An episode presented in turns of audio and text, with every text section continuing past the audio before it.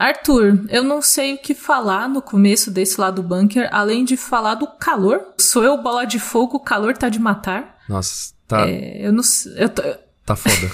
sei o que falar. Tá tipo, tá difícil de pensar, tá difícil de gravar, porque, né, é, eu tive que desligar o ventilador aqui para gravar e daí eu sinto que eu estou num inferno pessoal. Assim, sem ventilador no calor, forçado a pensar em filme da Marvel. Cara, e, e a gente. Eu tava conversando com o meu querido noivo Carlos ontem à noite sobre calor, e aí a gente falando sobre sintomas que a gente começa a sentir quando fica muito calor.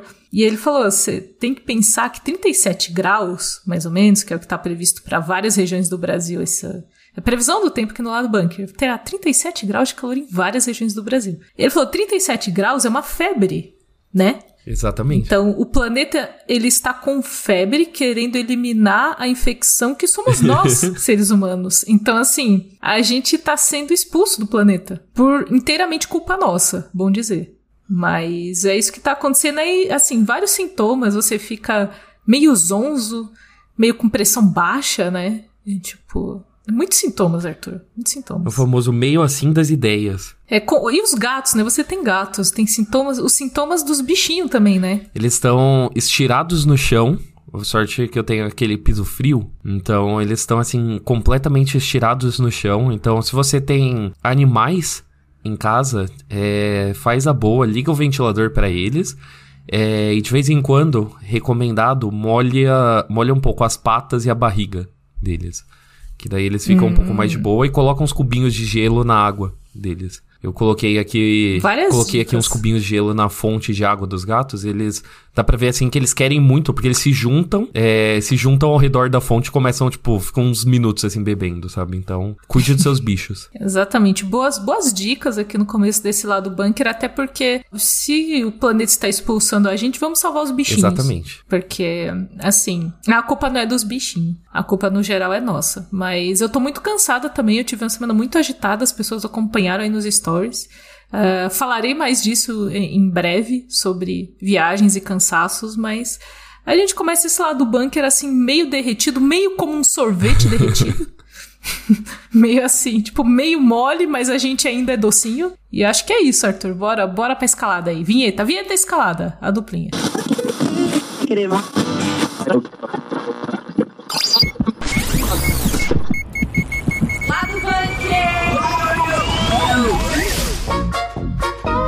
Última semana a gente teve o fim da greve de atores em Hollywood. Acabou, gente, acabou. Acordo, todo mundo feliz, dançando ali uma ciranda no meio, no meio de Hollywood e também com o final da greve, alguns adiamentos foram oficializados e a gente vai falar sobre eles. Infelizmente a greve não acabou a tempo de adiar as Marvels, que chegou ao cinema e a gente assistiu e vai falar sobre, sobre essa experiência aí. Experiências, muitas experiências. Eu, Arthur, Arthur e eu tendo experiências por aí. E ainda na pegada de Marvel, a gente teve essa semana o final da segunda temporada de Loki que dizem as pessoas que foi legal. Vamos aí falar sobre isso. V vamos tenho, trazer as pessoas para falar. Vamos trazer as pessoas que não são não, não somos nós.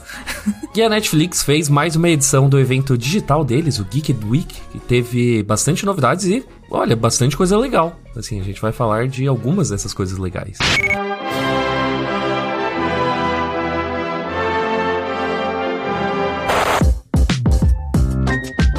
Começar então esse programa, Arthur, falar aqui do, do tema, que é um tema que a gente comentou muito em vários episódios do lado bunker, que é a greve de atores de Hollywood que finalmente acabou.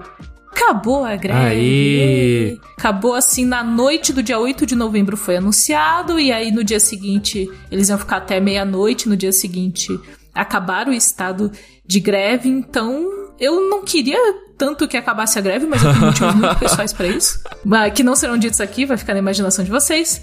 Mas se eles chegaram ao final da greve é porque rolou um acordo minimamente legal ali entre as partes. Então eu fico feliz que os atores conseguiram ser ouvidos no meio desse caos que é o capitalismo em Hollywood. Então, que bom que chegamos, que eles chegaram a um acordo legal, sabe? Exatamente, mas assim, eu, eu diria pra gente esperar nos próximos anos que esse acordo ele ainda vai ser revisado, porque foi uma é, negociação sim. assim muito pega pra capar, sabe? O negócio foi tenso, então eu acho que sim, né? Tipo, eles terminaram com um acordo minimamente satisfatório, mas ainda assim minimamente, sabe? Eu acho que é, os estúdios eles estavam assim real é, firmaram o pé né não estavam querendo ceder em muita coisa então foi tipo, foi, foi uma greve que ela foi longa, mas assim, historicamente longa, justamente porque os atores eles tiveram que realmente brigar e brigar mesmo pelos direitos deles.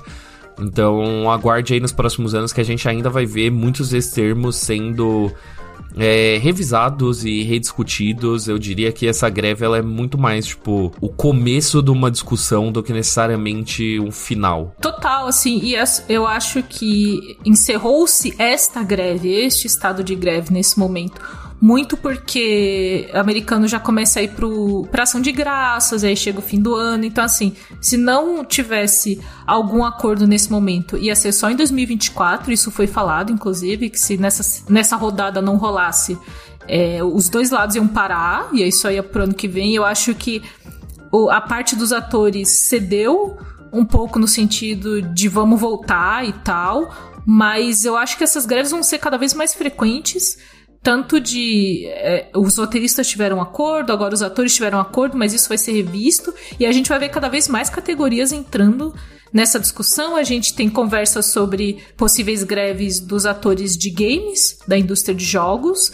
É, temos aí, caminhando em paralelo, sempre a indústria de animação, que é muito ameaçada por essa coisa de inteligência artificial também, então eles estão numa posição muito vulnerável. E acho que é bem isso, Arthur. Assim, tivemos este acordo, mas não é o ultimate acordo de todos. É assim, é só um acordo que e eu acho que o fato deles terem entrado nessa greve histórica e terem ficado parado tanto tempo é um rolê de tipo, cara, dá para fazer, sabe? Porque eu acho que existia um receio de como que a Hollywood de hoje lidaria com a greve. Então, eu acho que foi um momento muito importante para os atores ali falaram, pô, se precisar, a gente entra. Se vocês derem mancada, a gente entra de greve de novo.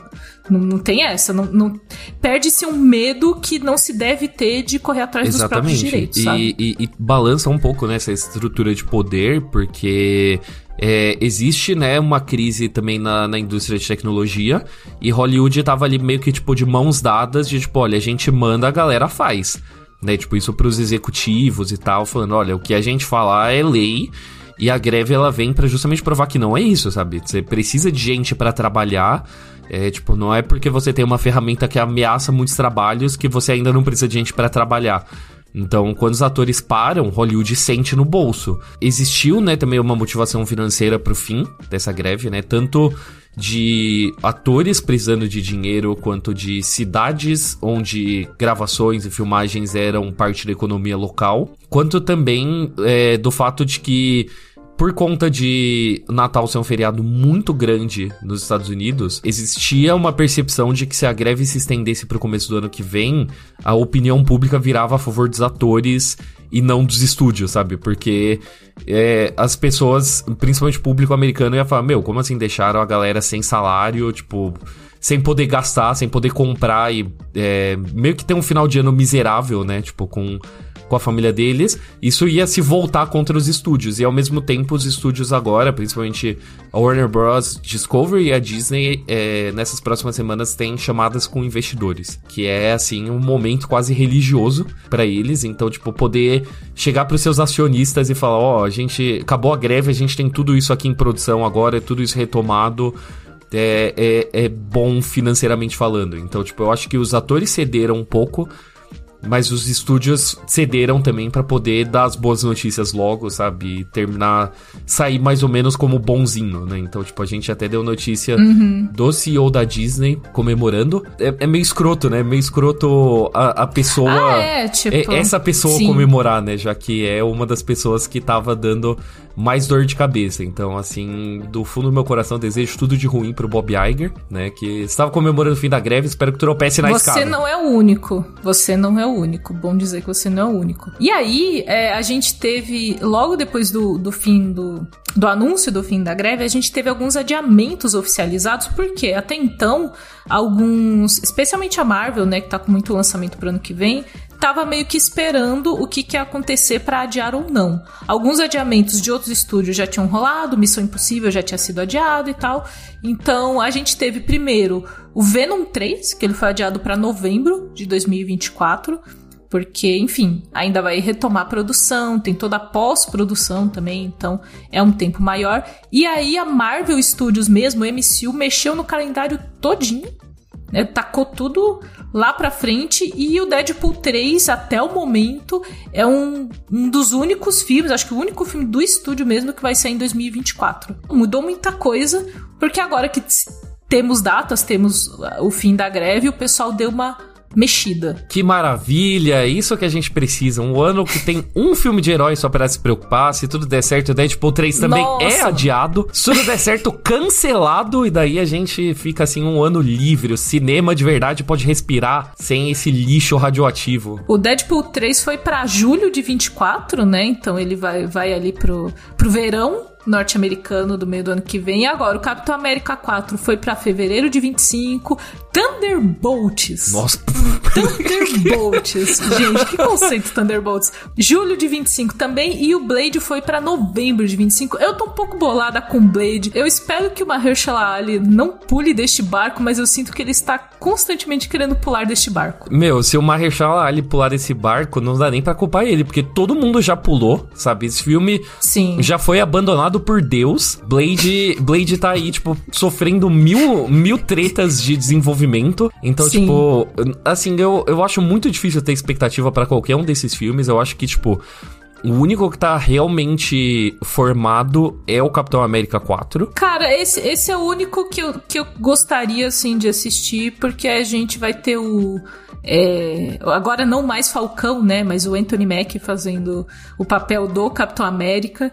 E eu falo, pô, legal, acho que é muito legal ver um, um segundo protagonista é, negro, um segundo herói negro protagonizando o filme do MCU, né? Depois de Pantera Negra. Então, uhum. eu, eu curiosa, porque eu não gostei curiosa, muito. Curiosa, mas cautelosa. De, é que eu não gostei muito de Falcão e Soldado eu Invernal. Não. Eu achei. Eu gostei do arco do personagem, mas o andamento da série é muito ruim. Mas o personagem falou, pô, queria ver o que, o que vai ser feito né? O que, o que, que dá para fazer agora é uma curiosidade genuína em relação ao personagem. Mas é o único também. Thunderbolt, gente. Não, Thunderbolt é, é, é, um surto, gente. Desculpa, assim. Thunder, tipo, é, Capitão sei. América 4, assim, eu falei zoando de Deadpool, claro. Mas assim, Deadpool mesmo, eu acho difícil ficar animado, porque, tipo, a gente fica animado com os outros dois, porque os outros. É, a gente fica animado por causa dos outros dois, né? Porque Deadpool 1 e o 2 foram muito legais. A gente gosta do Ryan Reynolds.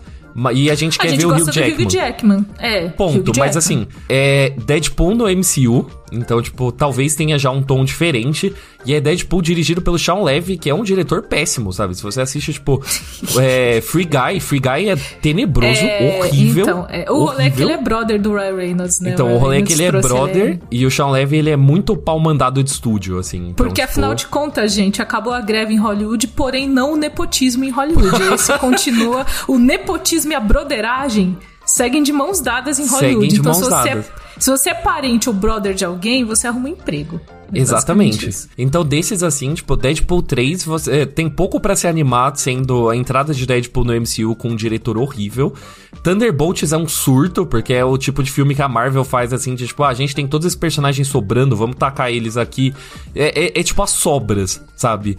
É, é a Marvel fazendo um mexidão, assim, sabe quando você tem aquele arroz velho e uns legumes tristes na, na, na, geladeira e você fala, mano. Ah, não, mas mexidão é bom. Você não vê então... comparar, não, o mexidão com, com Thunderbolts, porque o meu mexidão é muito melhor que o Thunderbolts, tá? É, então, facilmente. Não, não quero. Facilmente. Não quero, não quero fazer uma ofensa ao mexidão, só, só fazer uma comparação conceitual aqui. Ok. E Blade, eu acho que também é uma coisa que as pessoas ficam muito mais animadas pelo legado do personagem do que necessariamente por ser um é projeto interessante. Boa. O nome disso é memória, assim, você tem uma memória boa do Blade. Exatamente, mas tipo, meu, o que, que você espera do Blade no MCU, sabe? pelo amor de Deus. E, tipo, eu adoro o Mahershala Ali. Eu morreria pelo Mahershala Ali. Eu acho que ele vai pular fora disso, porque esse filme definitivamente não sai em novembro de 2025. Pode anotar essas palavras. Esse filme vai ser adiado. Esse filme tá mal desenvolvido até agora. Geral tá pulando fora.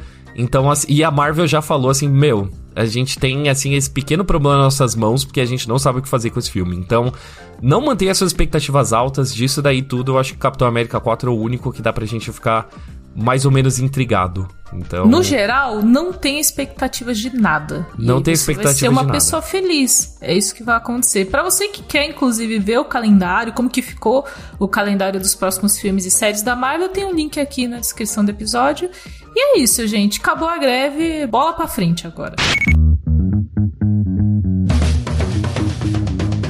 Galera, bora para um recadinho rápido aqui nesse lado bunker, porque chegou novembro e vocês sabem que novembro é mês de Black Friday e a Black já começou lá no app do Magalu. Exatamente, Cakes. Lá no app tem milhares de produtos com frete grátis e é bom dizer que o Magalu tem entrega super rápida. Aquele piscou, chegou, que, mano, é importante demais para quem mora mais longe, que no caso é a gente, né, Cakes?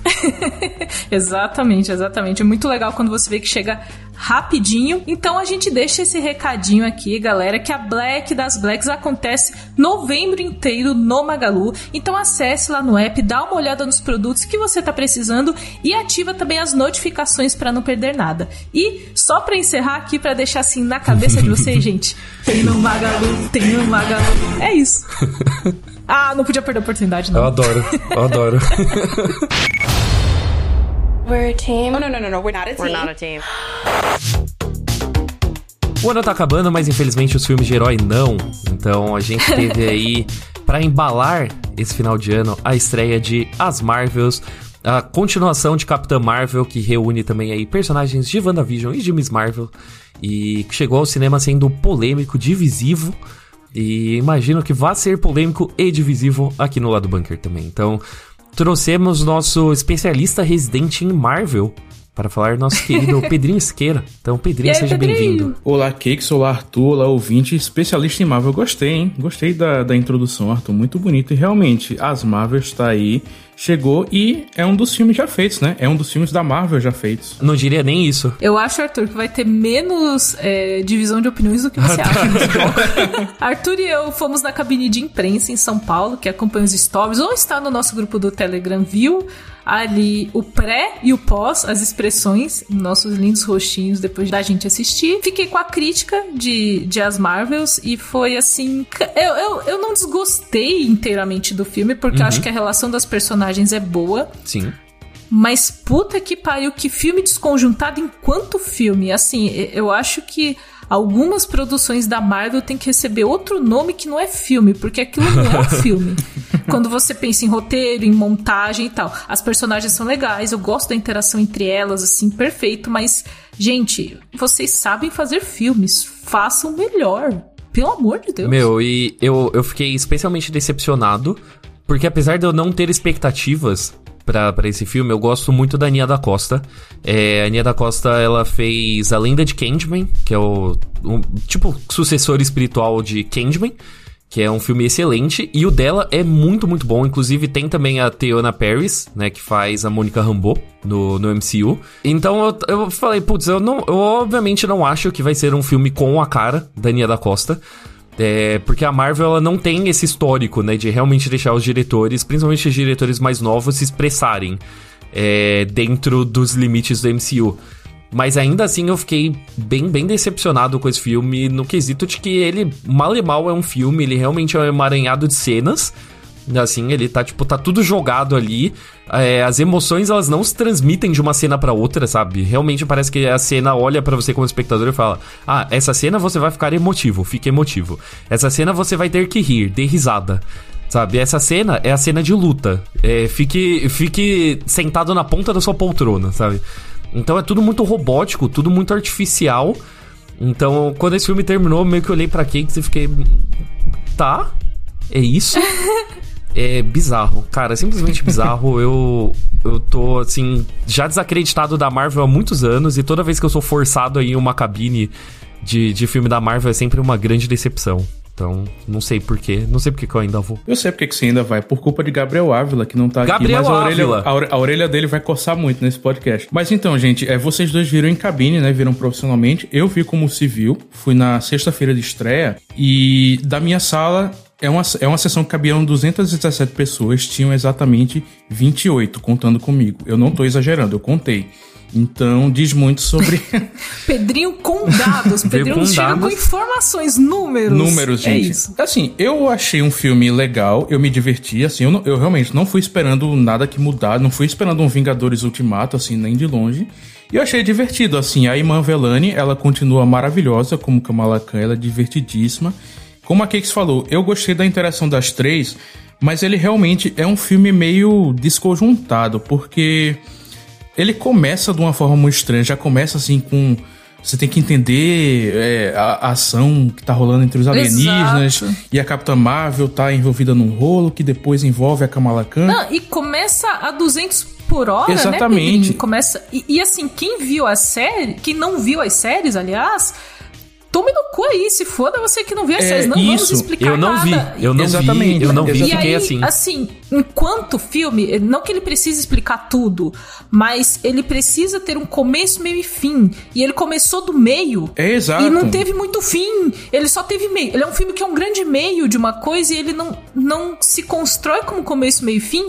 Que enquanto filme ele tem que entregar. Ele tá. Eu não espero nem que ele seja uma grande coisa no universo MCU. Mas enquanto filme ele precisa funcionar sozinho. E ele não funciona sozinho, sabe? Isso, então, ele tem, ele começa assim a 200 por hora, como a Cakes falou, e é muita informação até você parar e entender, meu Deus, é, qual é a história desse filme. Então, é, tem esse problema realmente de ritmo. Eu vi um comentário, assim que o filme estreou, um comentário gringo, falando que você não sabia quando é que terminava o primeiro ato, quando é que começava o segundo, e realmente, assim, o filme vai passando e você vai meio que tentando correr atrás, tentando acompanhar o que é que tá acontecendo. O filme tem 1 hora e 45 de duração, é o mais curto da Marvel. Bom, graças a Deus, porque se tivesse mais também, puta que pariu. Ainda bem que é curto. Pelo menos é tipo uma injeção, assim, dói, mas é rápido. Pelo menos isso. Mas aí que tá, a diretora Aninha da Costa, ela defendeu essa duração, ela falou que se tem que ter uma hora e 45, não tem que estender mais só por estender, mas eu acho que faria bem, assim, um respiro maior, uma, um, uma, um tempinho, assim, pra desenvolver mais tudo que tá acontecendo. Mas eu achei um filme divertidíssimo, assim, tem, tem, eu não vou dar spoiler, o 20 pode ficar tranquilo, mas tem umas sequências que o filme dá, um, dá umas guinadas assim de 180. Por exemplo, tem uma hora que ela chega num planeta e aí todo mundo é, dialoga, conversa em forma de musical, assim. Eu, eu ri de tão inusitado e ridículo que é. Eu queria que essa cena fosse muito mais absurda do que ela é. Eu sinto que, tipo, a Marvel, ela é tão covarde que mesmo quando ela tem boas ideias, ela não consegue sustentar essa ideia. Então daí, tipo, você tem um planeta, um planeta musical onde todas as pessoas cantam pra falar e mesmo assim consegue fazer tipo uma das coisas mais sem graça, sabe? Possível, é uma puta de uma ideia. Exato, porque ela é uma ideia que ela não é também finalizada, né? É é uma ideia que ela ficou pelo caminho, que é uma, uma crítica também que eu tenho muito ao filme, de abrir umas coisas e não fechar, de tipo. Não, não foi, não foi para lugar nenhum. E também não entregou o, o bizarro que você esperava ali de ser uma coisa muito diferente, porque rapidamente se contorna a questão da cantoria, né? Você, você cria um, um artifício narrativo pra contornar aquilo e aquilo não ser mais uma questão. E aí eu falo, gente, mas então por que que vocês botaram se vocês não queriam que fosse assim? Não bota então, sabe? E, tipo, eu acho que tem algumas ideias legais, eu acho que tem uma ideia boa por trás do filme, de ser essa. Realmente o foco ser a interação entre as três personagens. Só que o próprio filme sabota isso. Tentando colocar mais coisa que não precisa, sabe? Então, colocar essa coisa de apresentar qual é o próximo passo do MCU, você contextualizar é, entre as séries. Porque, tipo, você tem três heroínas que se juntaram sem saber por que, que elas estão juntas e elas precisam entender o porquê que elas estão juntas e precisam entender como trabalhar em equipe. Até aí, show. Só que daí o filme cria todo um drama entre a Capitã Marvel e a Mônica Rambeau, que é completamente estúpido, sabe? De, ah, mas porque você me abandonou quando eu era criança? Tipo, meu, a gente já viu a personagem WandaVision, sabe? A gente já sabe que ela tá uma adulta Eu formada, funcional, sabe? Exato, ela já teria totalmente superado isso e até poderia ter um adendo ali, uma piscadela pra isso, do tipo, olha, não esqueci, mas isso ser o ponto central das duas Horrível, não, fu- horrível. não funcionou a longo prazo. É uma coisa assim que, tipo. É é uma conversa se resolvia, sabe? E, e, é muito uma, uma energia de como as coisas se resolvem nesse filme, que é outro ponto para mim, que é a vilã, que é uma vilã que chega do nada para o nada, termina no nada. X. E aí, assim, o, o, o, jeito que a Carol Danvers resolve o problema que ela tem com os Kree é de cair. De... Eu quis bater. eu falei com o Arthur, eu quis bater a cabeça na parede. Que eu falei, era Mano. só isso. Era só ela olhar e falar: Hum, e se eu fizer tal coisa? Poxa, nunca fiz. Ah, vou tentar fazer. Gente, o que caralhos de resolução foi essa? É a tão falada fórmula Marvel, né? Ela, ela dá as caras novamente. Porque, tipo, realmente falta a coragem da Marvel de fazer um filme que seja uma aventura isolada, sabe? Porque vo você pode fazer uma aventura isolada focada nas três personagens que estão se descobrindo como heroínas, que estão se descobrindo como heroínas em equipe, e que, meu, o que move elas é justamente esse mistério de o que que tá unindo elas. Sendo que você, é, ao invés de você focar nisso, você cria uma personagem completamente X, que toda vez que aparece na tela você fala, mano, o que, que essa mina quer? Sabe? Um puta de um filme estranho e para ter a porra da batalha final, né? Tipo, que é cansadíssima e para depois você tirar uma conclusão delas, porque realmente, tipo, não tem um desfecho pra dinâmica entre as personagens. Você tem um desfecho de, tipo, ah, e agora vamos ver o que vem por aí no MCU sabe? É, exatamente. Meu, meu o filme é, é, tipo. É, eventualmente a gente vai chegar na segunda temporada de Loki.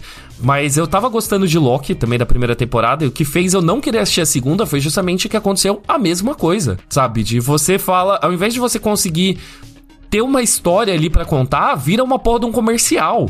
Então toda vez que eu tento assistir alguma coisa da Marvel, a parte Marvel acaba e daí depois ele tenta te vender alguma coisa. Então, tipo, não tem por que eu ficar voltando para essa porra desse universo chato se tudo que ele tem para me, pra me mostrar é o que vem pela frente, sabe? Quando chega o que vem pela frente. É, é uma. Tá é um, eu, diria, eu diria que o MCU é uma construção de história ansiosa. Ela não está preocupada com o que está acontecendo agora, ela está constantemente somente preocupada com o futuro. É tudo em prol do futuro, para o futuro, para o próximo filme, para o próximo grande evento, para os personagens que vão chegar. O agora da Marvel, o personagem de hoje, o que, que ele está vivendo hoje, a jornada dele hoje, pouco importa, é arrastado, é corrido. E aí é, é, eu acho um desperdício porque os personagens são o ponto forte desse filme. Até quero que o Pedrinho uhum. fale mais sobre isso as três. Eu gosto muito, muito delas, eu gostei muito da Brie Larson, como ela tá diferente como Capitã Marvel, como ela trouxe algo diferente. Kamala Khan é incrível. A Mônica Rambeau é a que menos tem espaço, mas mesmo assim eu gosto dela. E aí, assim, é um desperdício de personagem mesmo. Isso, então, como é, vocês comentaram, realmente tem, essa, tem esse rolê todo da fórmula da Marvel. Infelizmente, eu acho, eu concordo com o Arthur que até alguns cineastas que têm uma cara mais autoral, imagino que seja o caso da Nia da Costa, é, acabam caindo um pouco nessa armadilha do, do filme ser igual, né? O filme de produtor ser aquele filme que a gente já viu 30 vezes nos últimos 15 anos. Eu consigo lembrar muito da Chloe Zhao, né? Que fez o, o Eternos, que foi uma, uma bomba, desculpa, tem seus fãs, mas foi eu muito gosto ruim. de Eternos, mas é ruim. Eu gosto porque, sei lá por quê, mas, eu, mas é ruim. Então, mas mesmo, mesmo dentro dessa formulazinha Marvel, eu acho que quando eles focam em tudo que vocês falaram, focam numa história mais contida, mais, fo mais focada nos personagens, dá muito certo. Por exemplo, Guardiões da Galáxia, o terceiro uhum. filme, eu acho que a gente concorda que sim, foi, foi sim, o melhor projeto da sim, Marvel esse ano.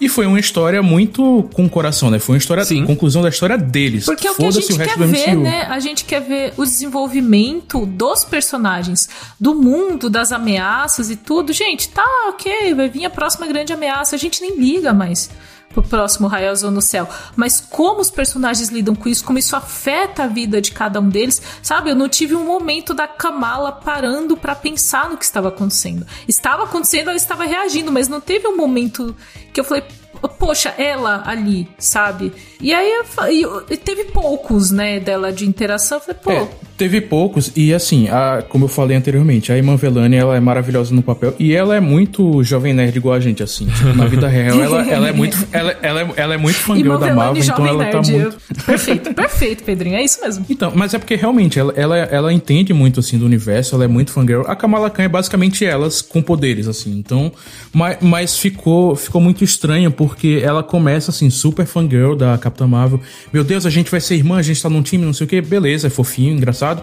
Mas aí, às vezes, tem, tem uns momentos que tentam dar um, um peso dramático maior para esse arco das três personagens que não funciona porque ele vem meio do nada, assim. Tipo, sei lá, tem uma hora que elas estão tentando salvar um planeta E a Kamala, ela tá meio que percebendo assim que não dá para salvar todo mundo, a gente tem que salvar quem a gente consegue. E é isso e acabou e a vida de heroína é isso, mas é muito é muito jogado assim, é muito sem preparação. Vem do nada, vai pro nada. Isso eu achei meio zoado, apesar do carisma, a, apesar do carisma das três que estão excelentes assim, a Brie Larson ela. Eu não sei porquê, não, não quiseram chamar o filme de Capitão Marvel 2, mas ela é o holofote do filme, é o grande destaque do filme é ela. Ela segura muito bem ainda esse papel. E, enfim, em relação a isso, eu não, não, não tenho nada a reclamar, não. O problema foi realmente o roteiro. Tem essa questão da fórmula da Marvel. E a gente ficou sabendo também por bastidores que esse filme ele teve quatro semanas de regravação. Então é um problema de Hollywood, que é um buraco mais embaixo ainda, que hoje em dia o que é que você faz? Você faz um filme, você tem as sessões de teste com o público, e daí termina virando meio que tá, o que é que, o que, é que eles gostaram? Gostaram disso, não gostaram disso? A gente tira o que eles não gostaram, faz mais do que eles gostaram, e meio que a, a criatividade vai pro ralo, né? Porque você termina fazendo um filme sob medida, porque você sabe que vai funcionar, o que você sabe que o público quer, e nisso aí o roteiro, a criatividade meio que vai pro caralho, né? Infelizmente. Eu tenho uma teoria. Se esse filme, ele é o filme certo na hora errada. Se esse filme fosse um filme da fase 1, eu acho que ele seria mais bem recebido, seria mais visto e tal. Mas agora, do jeito que a Marvel tá, ele não se encaixa tão bem. Foi isso que eu senti. Sim. E aí sim, gente, é, é uma pena. Eu gosto muito das personagens.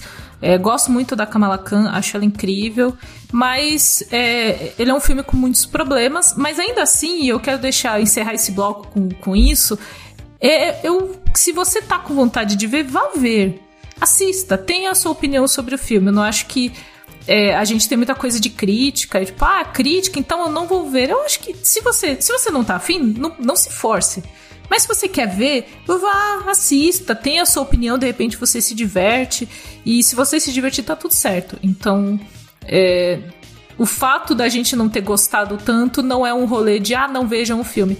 Se você tiver afim, vai ver, sabe? E se você não tiver afim, também não se force, sabe? Ah, não, eu sou contra. Esses, esses filmes estão chegando rapidinho no streaming também. Então, assim. Eu sou contra porque eu acho que a Marvel tem um lugar aí que é muito bizarro né, em relação ao cinema, de que ela é tipo cinema de Scrooge, assim, porque, tipo.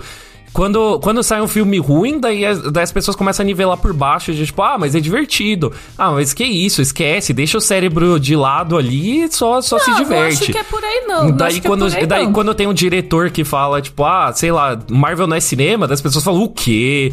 Ai, não. Mas como pode? Como pode a pessoa falar isso? Então, eu acho que tem que criticar o filme quando ele é mal feito, quando ele é zoado, tem que parar de nivelar por baixo, porque não, esse filme não, não é, é nivelar, barato. Não é nivelar por baixo, meu filho. Eu só tô dizendo que se você quer ver, você vai ver. E de repente, e de repente alguém se diverte, assim, de repente a pessoa pode gostar e a gente não gostou e a pessoa pode gostar, entendeu?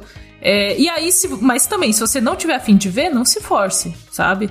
É, to, tome aí suas decisões, de cinema está caro, e aí você vê o que você faz com o seu dinheiro, entendeu? Exatamente. Você é o dono do seu dinheiro, do seu tempo, mas se eu puder falar alguma coisa, mano, assiste qualquer outra coisa. Assiste Candyman, tá no streaming, sabe? Assiste, você quer ver um filme da Nia da Costa com a Teona Paris, assiste Candyman que é, você vê em casa. não é tão bom também, né, Arthur? Vamos pro próximo Mas é bem bloco. melhor que Marvel. Vamos para bem o melhor próximo que Marvel. bloco.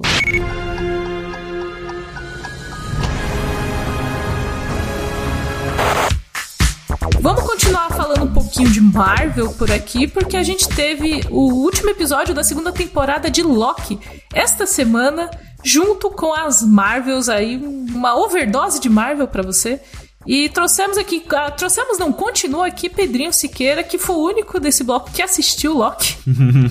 Meu Deus do céu, gente. Vai trazer informações, impressões e coisas. Pedrinho já chegou com curiosidades, inclusive. Curiosidades amorosas. Isso aqui não é um mal acompanhado, mas pode ser um, um mal do bunker, mais ou menos, porque o Pedrinho tem informações assim da, da, da, vida pessoal dos atores, né, Pedrinho? Exato, gente. Chegando aqui com a fofoquinha, porque o que acontece? As Marvels estreou agora na quinta-feira, no último dia 9, que também foi o dia que foi ao ar, o último episódio da segunda temporada de Loki. E temos um par romântico meio inesperado, assim, porque o nosso querido Tom Hiddleston, intérprete do Deus da Trapaça, ele é noivo da atriz Zoe Ashton, que faz a vilã Darben nas Marvels. Então, foi um final de semana bom aí pro casal, né? Devem ter ido pro cinema, devem ter assistido Casal de vilões, bem... inclusive. Anti-heróis, vilões. vilões. Anti-heróis, vai, não é vilão. Não acho não dos dois vilões. Anti-heróis. Mas é isso, o Loki ele terminou agora a segunda temporada. Foram dois anos de espera entre um e outra. Assim, eu pessoalmente acho a melhor série do MCU e esse final de temporada comprovou isso. É que o padrão é baixo bom. também, né? Vamos, vamos levar em conta. Nossa, Arthur, deixa o Pedrinho falar, Arthur, meu Deus do céu. Ah! nosso, nosso hater fofinho, Arthur Ela discorda. mas, mas então, é, a segunda temporada estreou agora, em 2023. E eu gostei muito, eu gostei da temporada inteira. Eu assisti os primeiros quatro episódios antes, porque tivemos entrevista com o produtor da série, vocês podem até ver aí. E me surpreendeu porque, ao contrário do que a gente esperava, de que eles iam explorar a trama do multiverso, ia trazer um milhão de Kangs, ia influenciar um milhão de séries, isso, na verdade, eles preferiram concluir a história que foi, foi deixada na primeira temporada, que era a Sylvie, que é a variante feminina do Loki, matou aquele que permanece, que é a variante do Kang, que controla a AVT, controla a linha Meu do tempo Deus sagrada. do céu, que bizarro. Só você tentando explicar, já tipo, ficar muito, muito longe assim, tipo, quê? Não entendi. Continue. Tá, eu vou tentar, vou tentar começar não, de novo. A culpa não é sua, Pedrinho. A culpa não é sua, a culpa ah, é da tá. Marvel. Continue. Eu entendi o que você falou. O problema é entender o, o, que isso significa, mas continue, a culpa não é sua. Mas tá, vamos lá. A Sylvie, que é a variante feminina do Loki, matou aquele que permanece, que é uma das variantes do Ken, que controla a linha do tempo, controla o multiverso. E com isso, as linhas do tempo, elas começam a crescer de formas controladas, assim. Vai ter linha do tempo boa, vai ter linha do tempo bizarra, e eventualmente pode levar a uma, uma guerra descaralhada que vai precisar reunir os Vingadores todos. A segunda temporada, eles voltam justamente tentando controlar essa bagunça, mas eu senti que, além de ser uma grande, um grande comercial, como o Arthur falou, eu senti que essa segunda temporada, na verdade, foi uma grande celebração ao trabalho do Tom Hiddleston como Loki, porque ela se viu muito como um, fim de capítulo, assim, pro Loki, desde o primeiro Thor, lá em 2011, desde os Vingadores, que ele era vilão mesmo, ele nasceu como vilão, né? Do, do, primeiro Vingadores. E aí ele teve esse desenvolvimento maior ao longo dos filmes do Thor, até no Thor Ragnarok, na própria primeira temporada do Loki. E agora, essa segunda temporada, eu senti que foi meio que uma das melhores conclusões de arco de personagem do MCU, assim, digo sem exagero mesmo, porque ele tá muito bom no papel, o roteiro foi muito legal, a temporada toda, assim, do começo ao fim foi muito boa. E eu tô muito empolgado, espero que não estraguem isso, porque o final foi perfeito, foi emocionante. E, enfim, Perguntas, fico... dúvidas? Ah, não, eu, eu fico assim, não assisti, provavelmente não assistirei por enquanto, porque continuo na fase otaka. Mas eu fico feliz que tenha sido uma série que encerrou a sua segunda temporada focando no Loki. Loki, Lokis, né? Loki e suas variantes. E, e no Mobius também. Morbius? Mobius. Mobius. Mobius. Ia ser legal se tivesse Morbius. Se tivesse Morbius, seria. Mas focando nos seus personagens, né? Focando na, na narrativa que foi iniciada ali na primeira temporada. O Loki, ele é um dos personagens mais carismáticos do MCU, sem dúvidas alguma. É a primeira fase do MCU. Ali no comecinho, antes da gente ter o Thanos, a figura de vilania era o Loki. E eu acho que a Marvel não teria sido é, tão interessante de acompanhar naquele começo se não tivesse um Loki como vilão porque ele é irmão do Thor, ele tem todas as camadas, você detesta o que ele tá fazendo, mas você gosta dele e você fica com esse mixed feelings que hoje a Marvel tem dificuldade de criar esses personagens complexos com camadas que sejam mais de uma coisa só. Então o Loki ele foi isso. O Loki ele nunca foi só vilão, ou só herói, ou só irmão do Thor, ou só deus da trapaça. Ele é muitas coisas e é por isso que a gente gosta dele.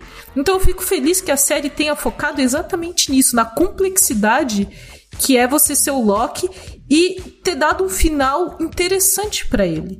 Um final que faz sentido, um final que não necessariamente o transforma no, num herói ao sol, assim, sabe? É mais um, uma decisão que ele toma que faz sentido com a jornada dele, tipo. É o que eu falei sobre, voltando até no que a gente acabou de falar de As Marvels, que a, as Marvels é, traz o melhor e o pior do MCU, que o melhor do MCU são seus personagens. Então, que bom que a série conseguiu focar no que o MCU tem de melhor, que é a nossa relação com esses personagens, sabe? Isso, exatamente. E o próprio Tom Hiddleston, ele, assim, é, é Hollywood, é muito engraçado, né? Porque a greve, a greve dos atores acabou num dia, no dia seguinte ele já tava no programa do Jimmy Fallon. ele tava na porta Qualquer, do Jimmy Fallon. Tava na porta, dormiu, dormiu na porta do Jimmy Fallon. e calhou de ser exatamente depois do final, e aí ele falou o seguinte, ó, vou, vou, vou falar aqui a fala do Tom Hiddleston. Se você ainda não viu, eu não vou dar spoiler spoilers, mas eu vou falar o seguinte: tudo se completa. É a conclusão da segunda temporada, é também a conclusão da primeira e da segunda temporada. É a conclusão de seis filmes, 12 episódios e 14 anos da minha vida. Eu tinha 29 anos quando fui escalado e agora eu tenho 42. Foi uma jornada. Então ele tá meio que dando esse, esse, essa impressão de que a história dele como Loki terminou. E se tiver terminado, realmente foi uma despedida muito sincera, foi uma despedida muito honesta. Valeu a pena, assim, acompanhar esse personagem por 12 anos. Toda a saga dele de vilão, anti-herói, a meio que herói, como a Kix explicou. E tudo isso, gente, tem um charme, porque essa série tem um charme muito irresistível, assim. A galeria de personagens, o próprio Mobius, que é o nosso Owen Wilson, que ele é sempre maravilhoso. A gente tem o Ke Huy Kwan, vencedor do Oscar, agora tá no topo do mundo. Ele é um personagem muito legal, assim, da AVT.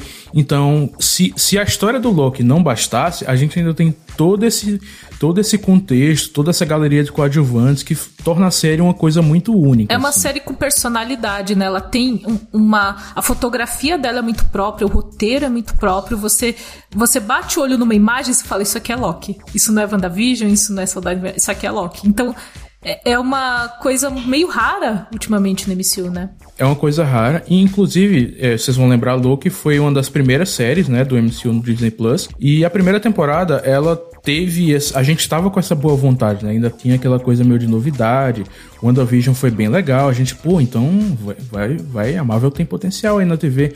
Agora, na segunda temporada, o cenário tá um pouquinho diferente, né? Tem umas bombas, tipo Invasão Secreta, Quanto Mania, mas também tem coisa boa, tipo Guardiões 3. E eu senti que, pelo menos nessa segunda temporada, a gangorra da Marvel foi pro lado bom, assim. Ainda bem porque o Tom Hiddleston, ele mereceu, assim, essa despedida, se for mesmo essa despedida.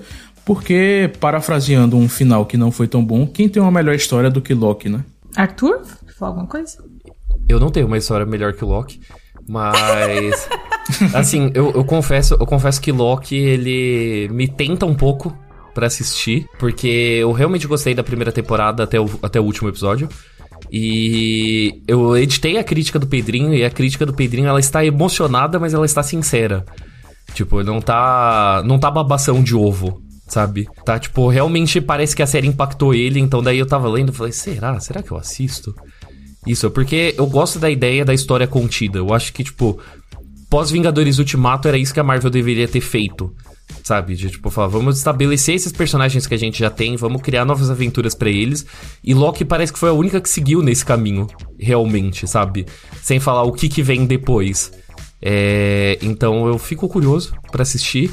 Provavelmente não vou assistir, e, então eu confio no Pedrinho. É isso que eu digo. É isso, gente. Para você que quer ler a crítica do Pedrinho, ler também sobre o famoso futuro da Marvel pós-Loki e a entrevista também que ele fez, tá tudo aqui. É, os links estão aqui na descrição do episódio. E Pedrinho, muito obrigada por nos acompanhar nessa jornada marvelística aqui no, no lado bunker da semana, porque é só você, Pedrinho para trazer a gente até aqui. Muito obrigado, Pedrinho, por ter é, assumido né, esse, esse lado da Marvel, né, pelo menos Loki e tal, diferentes de certas pessoas que decidem certas tirar pessoas. férias. Sim, Certas pessoas exatamente. tiram férias nos momentos mais inoportunos possíveis, exatamente. mas então, é isso, carta, gente. carta de repúdio a Gabriel Ávila.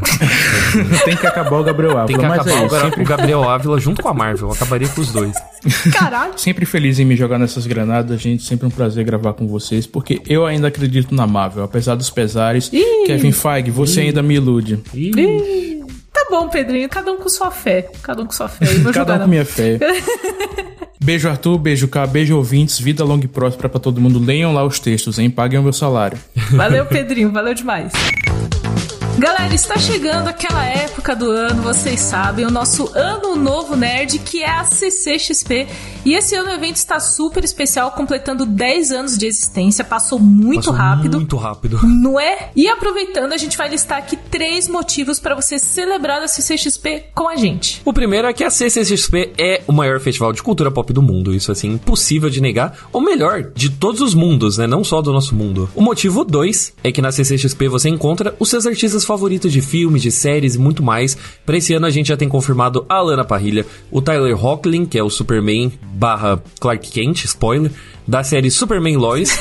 e, bom dizer, né, o painel da Lana Parrilha é sempre divertidíssimo, né? Ela é sempre muito, Sim. muito fofa. E eu gosto do Tyler Hoechlin, eu tô, tô animado Tô animado pra, pra esse encontro, porque ele. é, Assim, só gente fofa. A gente só citou gente fofa. Sim. Exatamente, exatamente. E o terceiro motivo são as experiências épicas que a CCXP proporciona. Afinal, a cada edição, os estúdios e serviços de streaming se superam com os universos que eles trazem para o evento aqui no Brasil. Exatamente, sempre aquela festa, sempre uma celebração, né? Sempre é, é legal você encontrar a, a sua galera, né? Você encontra a sua galera, você encontra os artistas. Então, mano, não perca a CCXP 2023, que acontece do dia 30 de novembro a 3 de dezembro. Então é só você acessar ccxp.com.br e comprar o seu ingresso. Se você quiser, tem o link aqui na descrição do episódio, mas ccxp.com.br é bem facinho de lembrar.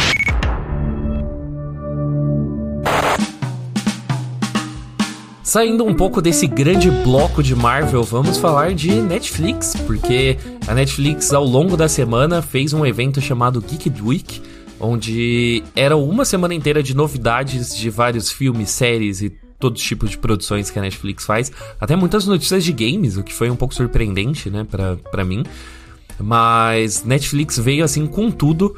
é, e a gente vai falar alguns dos, alguns dos destaques que tiveram. Eu vou falar, vou começar assim falando que o começo da Geek Week foi um pouco decepcionante porque a Netflix fez um puta UE por causa do Stranger Things Day, que é geralmente comemorado pelo público, pelos fãs de Stranger Things, em 6 de novembro, que é a data onde, dentro da trama, o Will Byers aparece. E a Netflix veio com vários nadas, assim, nada, nada, nada. Eles não tinham o que mostrar, né? Não começou a gravação, o roteiro tá aí indo.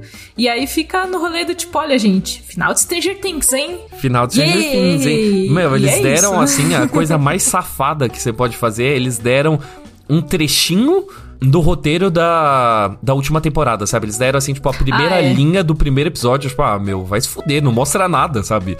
Se for pra dar isso, se for pra dar isso, não mostra nada. Então, achei, achei lamentável, porém, fiquei minimamente feliz porque o mapa de Stranger Things vai voltar para Dead by Daylight e é muito divertido. Mas não é nenhuma novidade, é um retorno, sabe?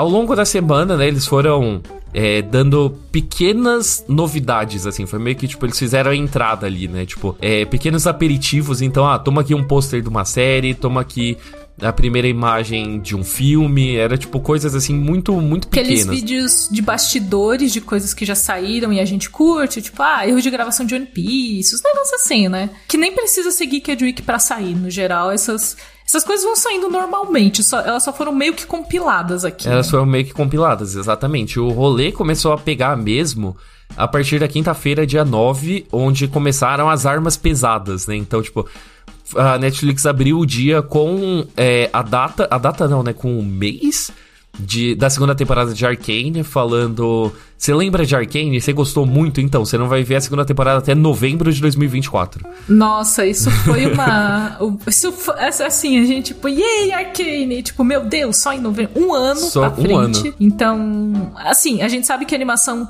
tem uma questão de produção muito longa e tal, mas a gente tava assim, pô, gente, vocês não começaram ainda? Que tá Eu não Enfim. mantenho as expectativas assim controladas, né? Você tem muito tempo pra reassistir Arcane ou assistir pela Isso é primeira vez. verdade. Teve também um videozinho fofo da temporada final de Umbrella Academy. Nossa, Umbrella Academy em 2023, que conceito. Meu, eu não assisti, Isso eu não assisti a existe? penúltima ainda. Pelo eu amor de Deus. nem vi, Eu nem achei vi que a penúltima. Eu jurava que tinha acabado. Eu jurava, de coração. Eu jurava que tinha acabado já, porque, né? Mas. Passou enfim. batido. Teve Passou teaser batido. de Sweet Home, que também a galera gosta. Ultraman é a ascensão que eu sinto que eu já vejo, tipo, coisa disso há pelo menos uns 10 anos. Sem Ah, sim, zoeira. é. Mas daí, né, eu acho que o que fechou com chave de ouro, né, quinta-feira, que começou, né, o, o, o rolê a ficar interessante, foi o trailer de Avatar, o último mestre do ar, a adaptação live action dessa animação tão querida. A lenda de Yang. A Tá lenda de bonito, hein? Tá Bonito. bonito. Puta Bonito merda, que tá assim, hora. A, gente tem uma base de fãs gigantescas da- das animações de Avatar. Avatar é muito visual, é muito característico ali os figurinos, a caracterização dos personagens, e tá todo mundo muito ansioso, mas cauteloso, porque a Netflix derrapa muito em certas adaptações, mas acertou recentemente o One Piece, então eu sinto que o acerto de One Piece fez a galera falar: ah, pô, se pá, temos chances que seja legal. Não é uma certeza. Mas há chances de que seja muito legal e que tenha é, um respeito com a obra original, embora os criadores da animação não estejam envolvidos no projeto, eles saíram e a gente fica um pouco. Por que, que eles saíram? Porque se for diferenças criativas com quem criou a animação, we have a problem. Mas, né? Então, mas até agora, assim, tipo, a Netflix eu acho que ela tá sendo muito cautelosa. É, talvez ela tenha aprendido com One Piece, porque o One Piece também, tipo, não saiu realmente tanta coisa antes. É, a Netflix tava meio que, tipo assim, pisando em ovos, tá ligado? De, tipo, a gente sabe a reação que as pessoas têm à adaptação de animações e a gente tá tomando muito cuidado. Então, tipo, é, a série de Avatar já foi anunciada há muito tempo, e quando saiu essa notícia da, da saída dos criadores da animação, ficou aquele climão de tipo, putz, isso vai dar ruim, né? E desde então a Netflix ela tá ganhando, reganhando o otimismo do, do público aos poucos. Então o elenco, quando foi anunciado, a galera gostou, porque o elenco é muito fofo, e, meu, tem gente que é assim, cuspida e escarrada do desenho. Você fala, é surpreendente, parece que essa pessoa foi criada por computador para ser igual aos personagens. É, é um elenco muito variado e de gente majoritariamente nova, então, né? É, meio que também tira aquele peso de é, grandes astros, né? Que parece que funcionou para One Piece. Então eles estão meio que repetindo isso. E esse teaser, ele parece que tem a preocupação de não esconder as coisas que deixaria a galera mais tensa. Tipo, mostrar o bisão, mostrar os monstros, mostrar o visual das cidades. Então, tipo, é um teaser, mas é um teaser que parece que vem realmente pra apaziguar o coração do fã, sabe? Acalmar os ânimos do fã nervoso. Achei bem bom.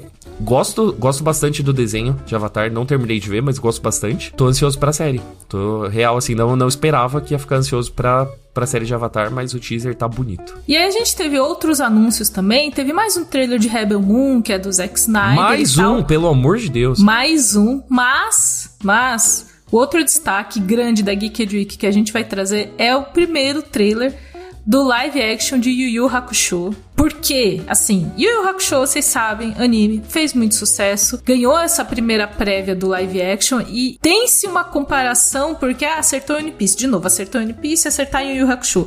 Mas tá muito diferente Yu Yu Hakusho. Muito. Eu, e aí o fã otaku velho que gosta de Yu Hakusho por causa da dublagem ali, muito soltinho e tal, vai estranhar, mas eu gostei. Eu achei esquisito. Porque essa não, não é uma produção como One Piece, que é uma adaptação estadunidense. Essa é uma produção japonesa. E aí ela tem todos os traços de um live action japonês, mas feito na Netflix. Então é uma mudança de mindset para as pessoas entenderem. Eu gostei desse teaser por isso, que eu acho que foi uma energia assim: entendam o que estamos fazendo com Yu Hakusho. Que é diferente de One Piece. É, realmente não é né, uma produção americanizada. Porque o One Piece, apesar de ter né, o envolvimento do, do criador, é, o One Piece, ele ainda assim, ele tem esse objetivo realmente de, tipo, mano, vamos vamos atrair o público que não assiste o anime. Enquanto, até porque, né, o anime de One Piece continua firme e forte até agora, né, continua um sucesso de público, continua saindo, então faz sentido que você não queira disputar esse público, sabe? Você fala, a gente quer trazer gente nova, tipo esquema de pirâmide mesmo. E uhum. Yu Yu Hakusho, ele já é um anime velho, já é um anime antigo, assim, se você lembra com carinho de Yu Yu Hakusho e das e da dublagem e tudo mais, e de assistir na TV, eu sinto muito, você já tem dor nas costas, sabe?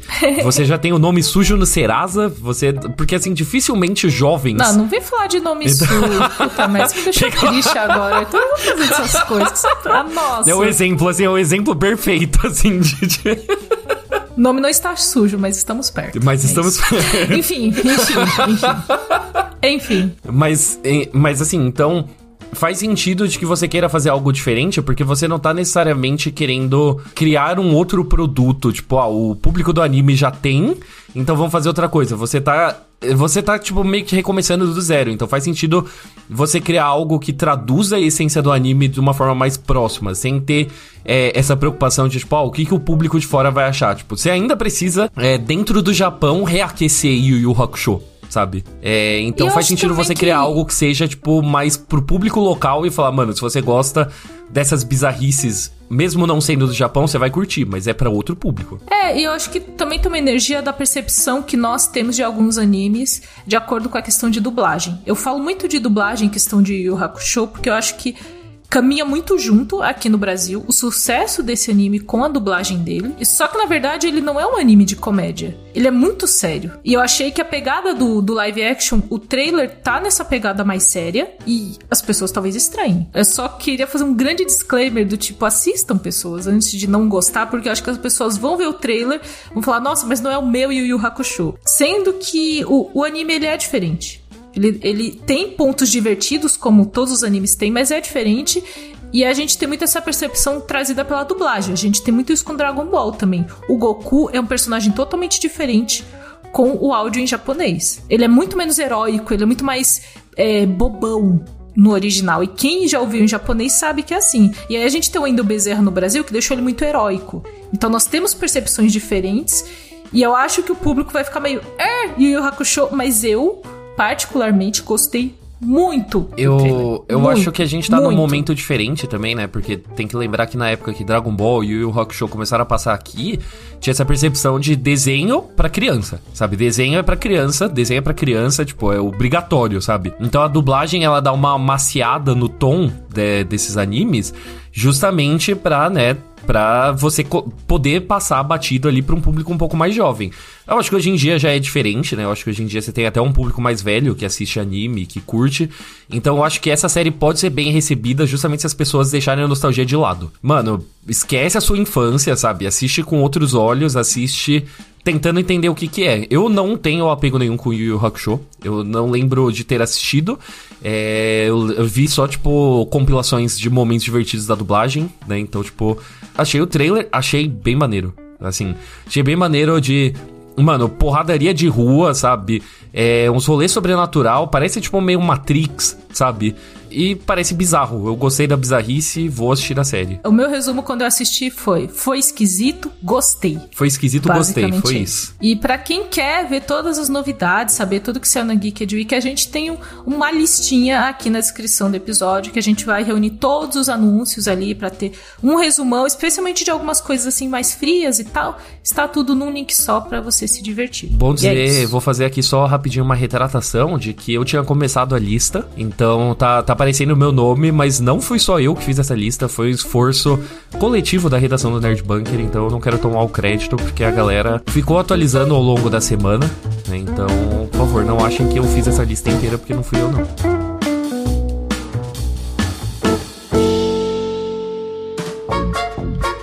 Bora encerrar esse lado bunker, Arthur. Chegamos cansados, suados. Cansados e suados. Cansados esse, e suados. Esse é o Stasa. Eu queria fazer aqui. Eu, eu tava percebendo, né, enquanto a gente tava falando, de que é muito louco, né, como Marvel realmente me desestabiliza. Porque nesse episódio a gente falou de Marvel, então daí eu gastei a minha energia em Marvel. Mas aí quando a gente chegou na Netflix para falar de adaptação de anime, eu fiquei super de boa. É, nossa, eu, eu gosto das escalas do que incomoda mais o, o que Eloy. incomoda mais. Entre, anime e Marvel, assim, como, como ofender Arthur Eloy? Eu acho que Marvel está acima de anime. Porque apesar de tudo, tem alguns animes que você gosta. Eu acho que a questão de Marvel é uma falta de respeito mesmo, e aí isso daí é difícil de recuperar. Então, acho que é por aí. E estamos cansados, eu tô muito cansada. Quem me acompanhou aí viu que eu tive uma jornada recentemente.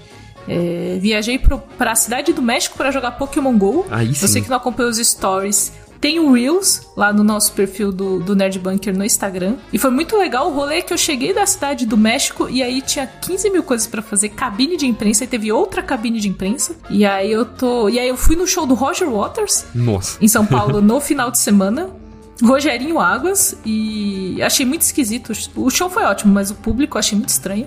A galera queria ver o show sentado. Me eu, tipo, falaram tipo, exatamente que, que isso. show de rock sentado. E eu fiquei em pé. E aí meu irmão falou: tá, o pessoal tá pedindo pra você sentar, mas vocês estão no show do Roberto Carlos em concert? A gente tá vendo um show de rock. Eu vou ficar em pé pra cantar a música do Pink Floyd. Eu, eu não sei, eu. Eu achei esquisito. Achei muito esquisito. Foi o que eu mais vi sendo falado, tipo, todo mundo que eu conheço que foi é, falou assim, meu, show lindo de morrer, sabe? É, é, é realmente, assim, uma é, experiência de transcender ouvindo Roger Foi Waters. Mesmo. Mas um público bizarro, assim. Porque, tipo, da, a gente já teve, assim, escândalos, né? Das últimas vezes que o Roger Waters veio. Então, hoje em dia, a gente está num cenário onde esse tipo de gente tem menos... É, tem menos coragem de se manifestar em público Mas eu, eu vi a galera falando de que parece o mesmo público. Só que agora eles acharam outras é. formas de incomodar. Não, é, e aí, tipo, tem um pessoal mais velho e ok, assim, porque eu acho, acho super legal. E vários shows que eu vou mais de. O show do Iron Maiden que eu fui também tinha muita gente mais velha. Mas era um pessoal esquisito, um pessoal meio. que não tava numa vibe de estou indo num show de rock, assim. Eu, por que, que vocês vieram se vocês não queriam ir num show de rock? Isso é um show de rock. E aí eu fiquei em pé e eu, uma galera assim do meu lado ficou em pé também, porque, tipo, mano, eu vou ficar em pé. Eu vou vibrar. E não é ficar em pé do tipo aleatoriamente, é que eu vou ficar em pé para vibrar, para cantar, para tipo sabe? Quem vê meus stories vê que eu grito muito em show de rock, porque eu fico empolgada, porque só pra ver sentado eu fico no meu sofá. Exatamente. Sabe? Exatamente. Pra que, que eu vou pagar, tipo, caro pra caralho pra ir no estádio pra eu ficar sentada, sabe? Porque ver um garçom servir caviar na minha mesa, que porra que vocês estão achando que vocês estão, sabe? É muito louco, é muito louco, porque eu tava pensando justamente isso, porque eu também tive shows no, no final de semana. É verdade, você também foi em shows. Mas eu estava inclusive ali perto, né? Porque o show do Roger Waters foi no Allianz, né? Estava, Isso, foi no. Estava ali perto também na Barra Funda, mas no caso num galpão desativado de fábrica para um show do Boy Heart, que foi maravilhoso. Mas eu tava pensando muito sobre essa experiência de show e cinema, né? De que é justamente o que a galera tá meio que estava rejeitando antes da pandemia, né? Porque você fica muito incomodado com as pessoas, né? E você fala, tipo, ah, que merda, tipo, brigar por lugar, ah, porque pagar caro em água, ah, porque ir no cinema e ouvir gente falando, coisa do tipo, mas, mano, na real, isso é experiência, sabe? Energia de você estar tá com outras pessoas. É energia de você passar raiva. Exatamente, mas, mas faz gente. parte, mas faz parte de interagir com outras pessoas, sabe? Porque, tipo, mano, se você quer visão privilegiada, se você quer filme em 4K, sabe? Com qualidade de áudio e tal. Tipo, você só quer, assim, tipo, conteúdo pelo conteúdo, sem a conexão humana, mano, fica em casa, tá ligado? Fica em casa, torce pela transmissão na TV, acha aí o seu DVD do Roger Waters, sabe? Porque se você vai pro estádio pra, tipo, falar, ah, eu só quero ouvir, eu não quero ouvir barulho de pessoa, eu não quero ver gente cantando, eu não quero estar no mesmo ambiente que outras pessoas, mano, por que que você tá indo? É que eu tenho muito a percepção de show de rock, que para mim show de rock é perrengue. Aham. Uhum. É perrengue, show é, é você perrengue. ficar na fila, é você, tipo, ficar meio com sede, querer fazer xixi, tipo... É, isso é parte, eu não sei. É parte. Mim, isso é parte. É experiência. E aí, quando eu vou. Exato, quando eu vou em outros ambientes, que, tipo, ah, aí é um ambiente tranquilo, que eu vou sentar, que eu vou, tipo, ter ar-condicionado e tal, aí é outro rolê. Mas para mim, show de rock não é isso. Pra mim, show de rock é caos, loucura. E as pessoas estavam muito em outra energia e foi esquisito.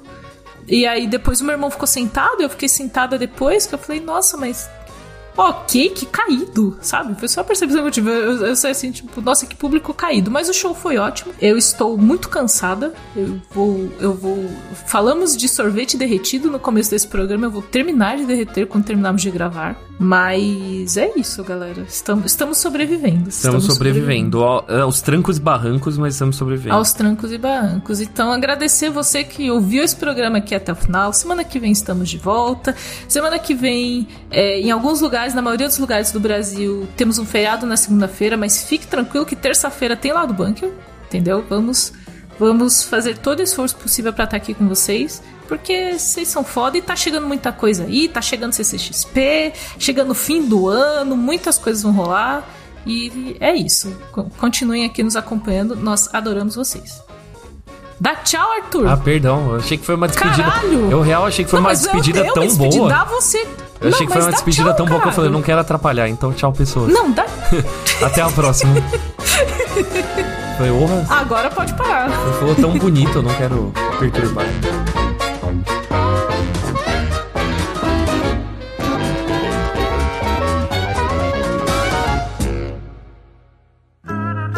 Programa editado por Doug Bezerra.